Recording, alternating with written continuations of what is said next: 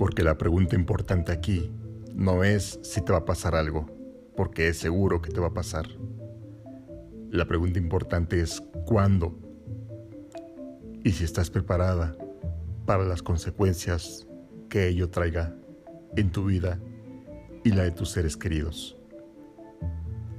El podcast de seguridad femenina te permitirá conocer diversas estrategias, recomendaciones, tips para mejorar tu calidad de vida y conocer el camino de la autoprotección y seguridad femenina.